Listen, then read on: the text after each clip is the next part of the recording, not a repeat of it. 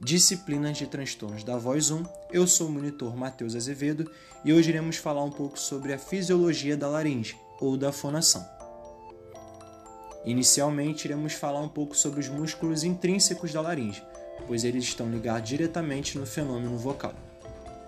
São eles os músculos tireoaritenoide, cricoaritenoide posterior, cricoaritenoide lateral, aritenoide, cricotireoide, ariepiglótico e tireoepiglótico.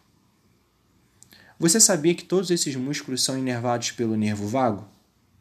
Isso mesmo, o décimo par craniano. O nervo vago pode ser dividido em dois: o laríngeo superior e o laríngeo inferior, também conhecido como recorrente.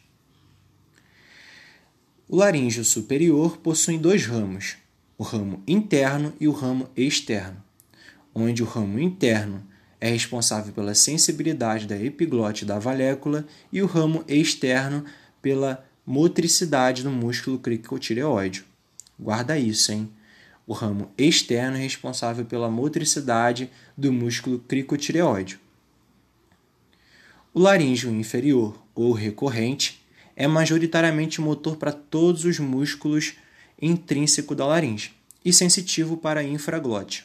Observações o nervo laríngeo inferior também possui dois ramos, o ramo posterior e o ramo anterior, onde o ramo posterior é responsável pela motricidade dos músculos cricoaritenoide posterior e o aritenoide, enquanto o ramo anterior é responsável pela motricidade dos músculos cricoaritenoide lateral e tireoaritenoide.